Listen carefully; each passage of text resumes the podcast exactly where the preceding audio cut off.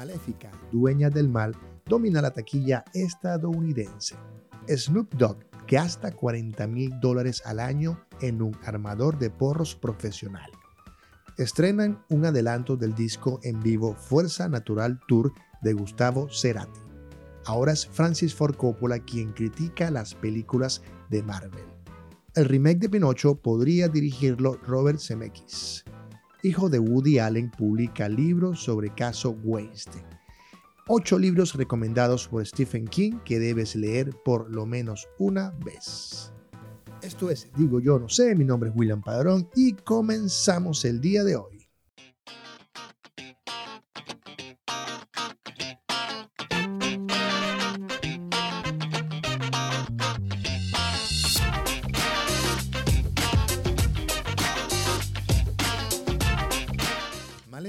Dueña del mal, domina la taquilla estadounidense.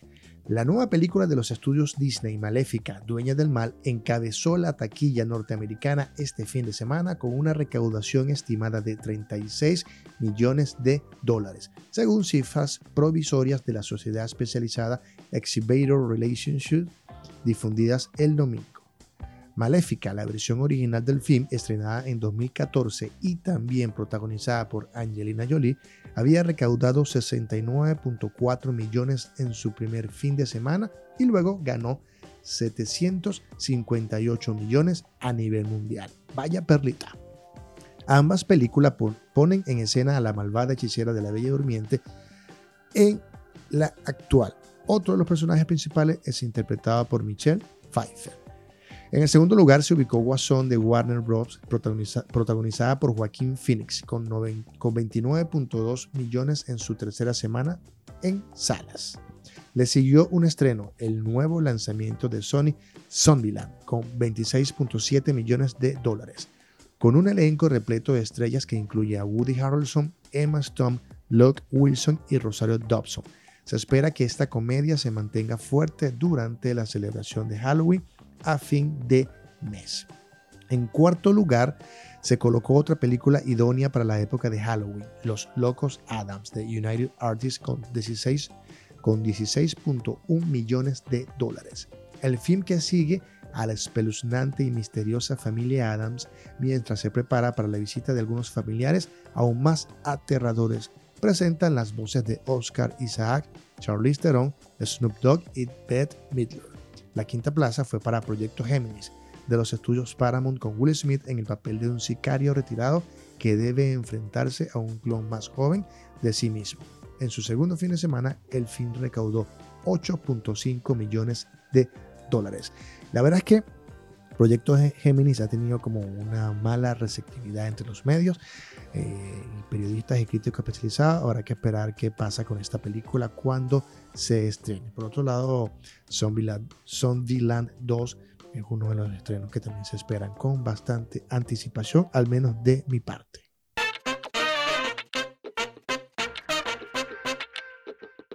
Snoop Dogg gasta 40 mil dólares al año en un armador de porros profesional. Snoop Dogg confesó pagarle entre 40 mil y 50 mil dólares anuales a una persona para que se dedique de lleno a armarle sus porros. ¡Wow, wow, wow! En una entrevista junto a Seth Rogen, otro conocido fumador de marihuana, brindada en The Howard Stern Show, el rapero de Long Beach justificó su decisión de contratar a alguien para que le facilite porros ya armados, argumentando, no tengo tiempo de hacerlo yo, pues. Luego de que Rogen admitiera que el empleado en cuestión tiene la habilidad de aparecer con un objeto contundente en el momento justo, Snoop agregó, el tiempo de ese hijo de puta es impecable, ese es su trabajo, su ocupación. Y en su currículum dice, ¿qué haces? Soy un amador de porros. APP, armador de porros profesional. Cuando Stern le preguntó cuánto dinero gana el APP de Snoop Dogg, el músico contestó, eso es entre 40 mil y 50 mil dólares al año y continuó esta con esta perlita. Hierba gratis, todos los gastos pagas, todo lo que obtengo él también. Voy a buscar ropa gratis y se la doy. Así que bonito el trabajo, simpática la actividad y grande Snoop Dogg como siempre.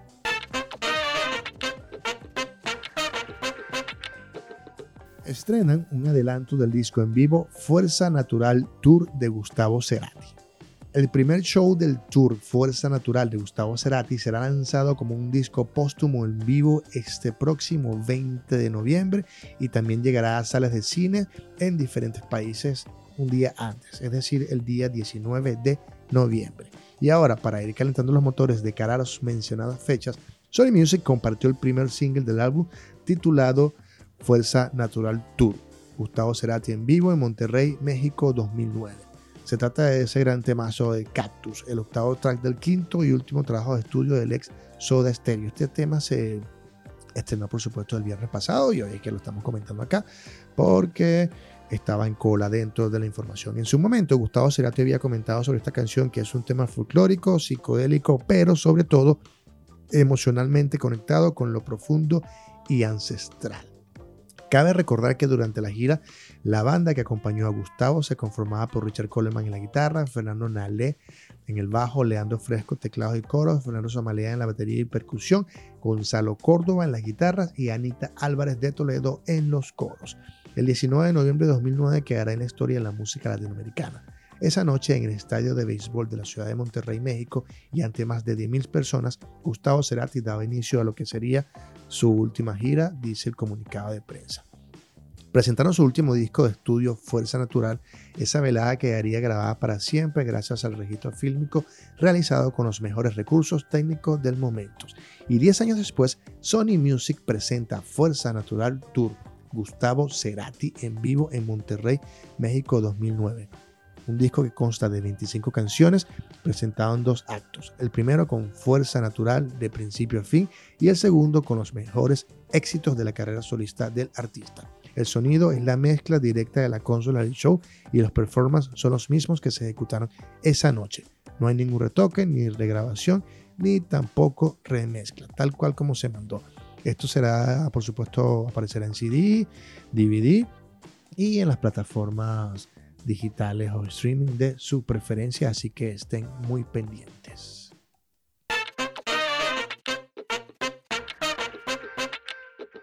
Y ahora es Francis Ford Coppola quien critica a las películas de Marvel. Las polémicas palabras de Scorsese sobre el nuevo universo cinematográfico de Marvel siguen trayendo cola una semana después. Ya hay varios días con esta cosa, ¿no?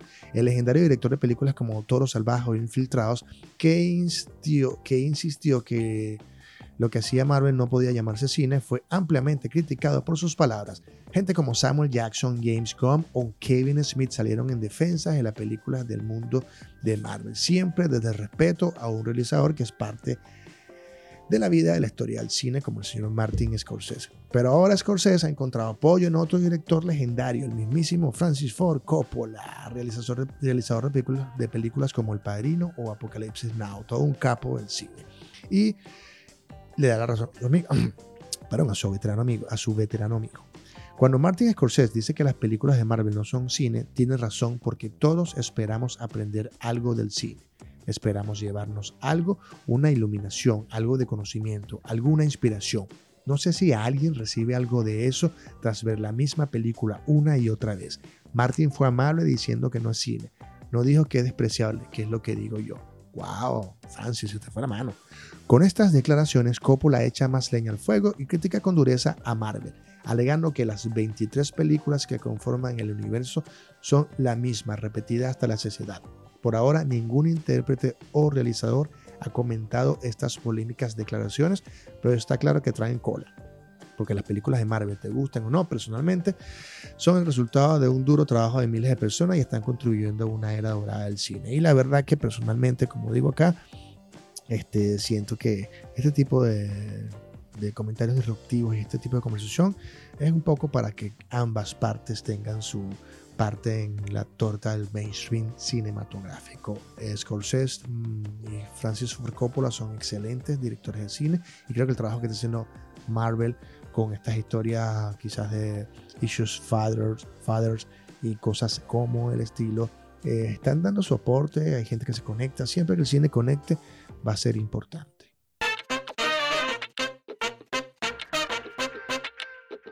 El remake de Pinocho podría dirigirlo Robert Zemeckis. Los productores Andrew Miano y Chris Waits producirán a través de su compañía Depth of Field con Waits a cargo del guion. El director de Paddington, Paul King, había sido elegido en un primer momento para dirigir el proyecto, pero tuvo que abandonarlo por razones desconocidas a principios de este año. Y aunque todavía no se cerrado un acuerdo, CMX ha estado estudiando el proyecto desde este verano. Sin embargo, todavía está trabajando en su película actual, Las Brujas, para la gente de Warner Bros. Y no quería comprometerse con una nueva película hasta que ésta estuviera finiquitada. Con esta película en postproducción, ahora Zemeski comienza a centrar su atención en su próximo proyecto con Pinocho dentro de esa lista. El famoso director ahora buscará preparar el proceso de casting, específicamente tratando de contar su yepeto. En un momento Tom Hanks estaba dando vueltas al papel, pero finalmente lo ha dejado pasar. Andrew Miano y Chris Waits serán los productores. King, Waits y Simon Farnaby escribieron el borrador más reciente. La película animada original de 1940 se basa en un cuento de Carlo Collodi y cuenta la historia basada en el cuento de un muñeco de madera que, con la ayuda de un grillo como su conciencia, debe mostrar que es digno de convertirse en un niño de verdad. Disney continúa su estrategia de adaptación de acción en carne y hueso como una parte importante de su carrera, con Aladdin y El Rey León estrenadas y con mucho éxito, este año, ambos cruzando el hito de los mil millones de dólares este año. Y la próxima en llegar será Mulan. En los últimos años, CMX se ha centrado más en dramas, eh, básicamente como en adultos, como películas como El vuelo, El desafío, Aliados y Bienvenidos a Marwen. El cineasta se encuentra en plena postproducción de su última película, que es además otro remake, Las Brujas, protagonizada por Anne Hathaway con Stanley Tucci y Octavia Spencer. La original, basada en el cuento de Roald Dahl, fue protagonizada por Angelica Houston y se estrenó en 1990. Hijo de Woody Allen publica libros sobre caso Weinstein. Ronan Farrow, periodista, investigador y ganador del premio Pulitzer por su reportaje publicado en The New Yorker acerca de los abusos del magnate de la industria cinematográfica, Harvey Weinstein, publicó el libro Catch and Kill, Lies, Spies and a Conspiracy to the Predators. Nombre largo. Vamos a repetirlo para que dice Catch and Kill, Lies, Spies and a Conspiracy to Protect Predators, que es algo así como atrapar y matar, mentiras, espías y conspiración para proteger a, depredadores. En este libro revela, revela, los obstáculos que enfrentó para sacar a la luz los casos que han escandalizado el mundo del espectáculo. Más allá de la celebridad que recae en su nombre, Ronan se ha convertido en periodista fundamental del imaginario de la cultura estadounidense y en un gran, y una gran influencia en todo el mundo. A partir de sus revelaciones en el caso Weinstein se desplomó una de las historias de abuso y encubrimiento más escalofriantes de los últimos años. Catch and Kill, de la editorial Hachette, que empezó a, circular la semana pasada en su idioma original inglés, es un dramático relato de violencia y espionaje. Expone a los abusadores en serie y a toda la poderosa camarilla de intereses que se empeñaron en cubrir la verdad a cualquier costo. De acuerdo con lo publicado por la editorial en 2017, el hijo de Woody Allen y Mia Farrow inició una investigación rutinaria que desembocó en una historia que conmocionó a toda la sociedad. Uno de los productores más poderosos de Hollywood era un depredador protegido por el miedo, la riqueza y una conspiración de silencio. Más que un reportaje de investigación, el texto transcurre como un thriller en el que conforme el autor se acercaba a la verdad, se enfrentaba a obstáculos indecibles desde caros abogados hasta espías que montaron una campaña secreta de intimidación y amenazas. El trabajo meticuloso y detallado que hace el periodista pone al descubierto nuevas historias devastadoras sobre el abuso desenfrenado del poder y arroja luz de gran alcance sobre las investigaciones. Sin embargo, el periódico El País revela otro de los episodios que descubre el libro. Se refiere a la estrella de la cadena NBC, Matt Lauer quien durante dos décadas fue el rostro informativo de su emisión matutina, despedido en 2007 por abuso, anuncio que se dio en el propio espacio del comunicador. Sin embargo, Farrow desmiente que la televisora no tuviera conocimiento de los rumores que lo colocaban, es decir, a Lauder como un abusador. La cadena informó que se había enterado 15 minutos antes de despedirlo de la acusación que hizo Brooke Neville, la víctima que propició su caída en desgracia. Asegura que el bloqueo de la cadena a su labor estuvo provocado por las amenazas del productor de revelar múltiples casos de acoso y abusos perpetrados durante años por Lauder. Lauder, una de las caras estelares de la compañía. Considerado genio, Ronan se graduó en filosofía a los 15 años, estudió derecho en Yale y cuando contaba con 18 años ejerció de consejero en asuntos de juventud y ONG para la administración Obama y para Hillary Clinton cuando era secretaria de Estado. Ha colaborado con los medios, con los medios de más prestigio a nivel mundial. Este es un poco el libro y la personalidad de Ronan Farrow, hijo, como decía, de Mía y de Woody. Ahora con este libro en puertas y todavía en el tapete todo el abuso y, bueno, las historias que están detrás de Harvey Weinstein. Eh, es como un poquito más de comidilla para este asunto que pica y se extiende.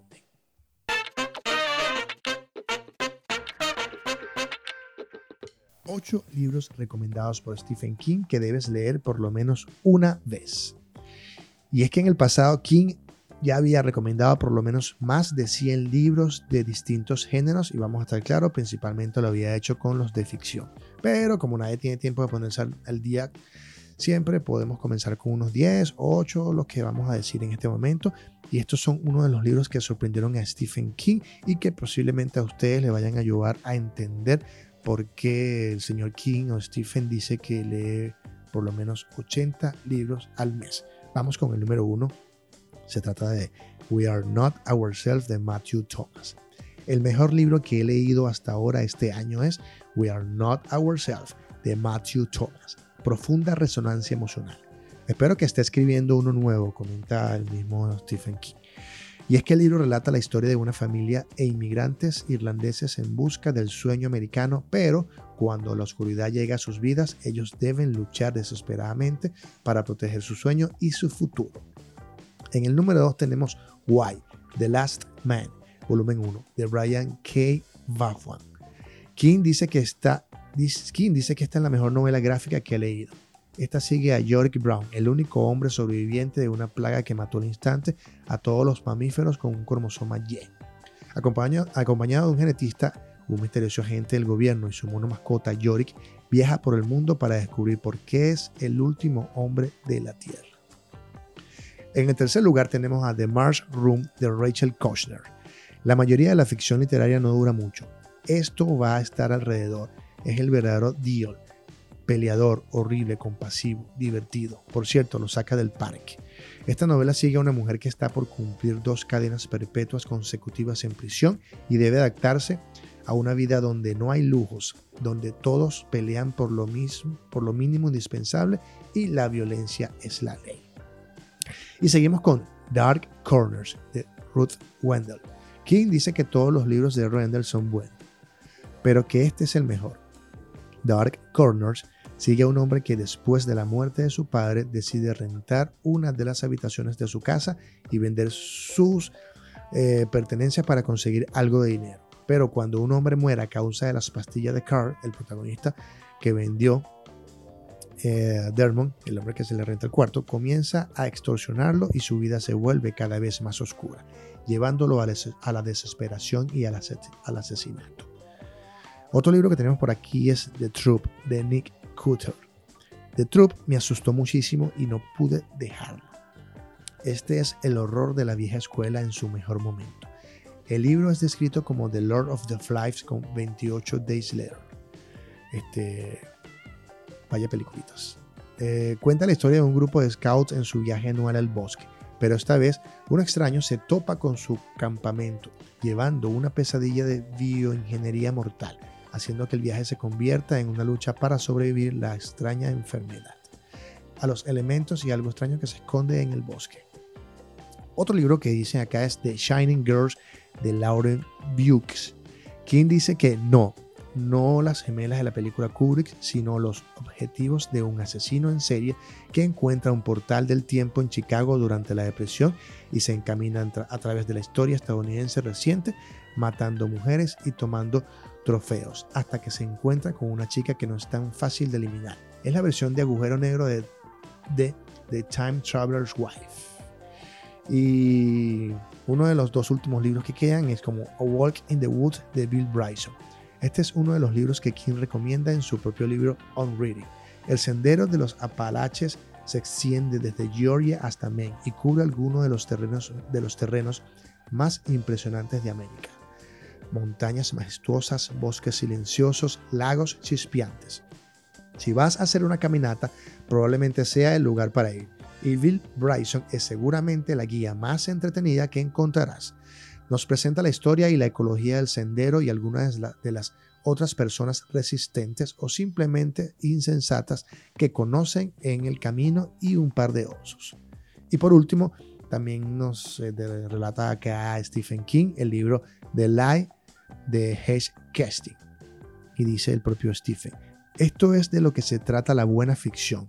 En The Lie eh, Dalaya Barr es una madre devota, futura divorciada y amante de un corresponsal de televisión estadounidense.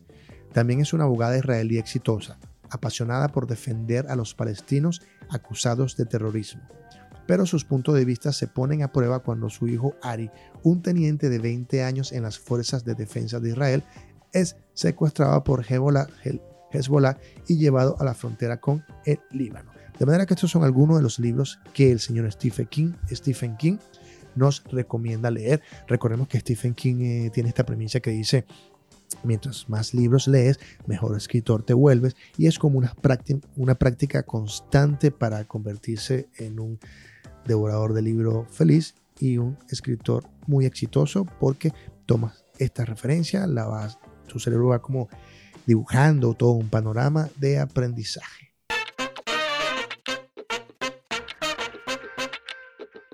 Y esta fue la edición de hoy de Digo Yo No Sé. Mi nombre es William Padrón. Les recuerdo que nos encontramos en Apple Podcast, Spotify, Google Podcast. Eh, si nos están escuchando en este momento por Anchor, recuerden que tienen la opción de dejarnos un mensaje de voz o dejarme un mensaje de voz y ahí vamos interactuando. Si están en YouTube, este, recuerden darle a la campanita de suscribirse, darle a la campanita previa suscripción y mantenernos siempre al día con este contenido, digo yo no sé, y otros podcasts que voy desarrollando y todo el contenido que voy creando en YouTube. Los invito a que nos acompañen, eh, me acompañen. Recuerden que estoy los lunes, martes y miércoles, lunes, miércoles y viernes, perdón, a las 12 del día.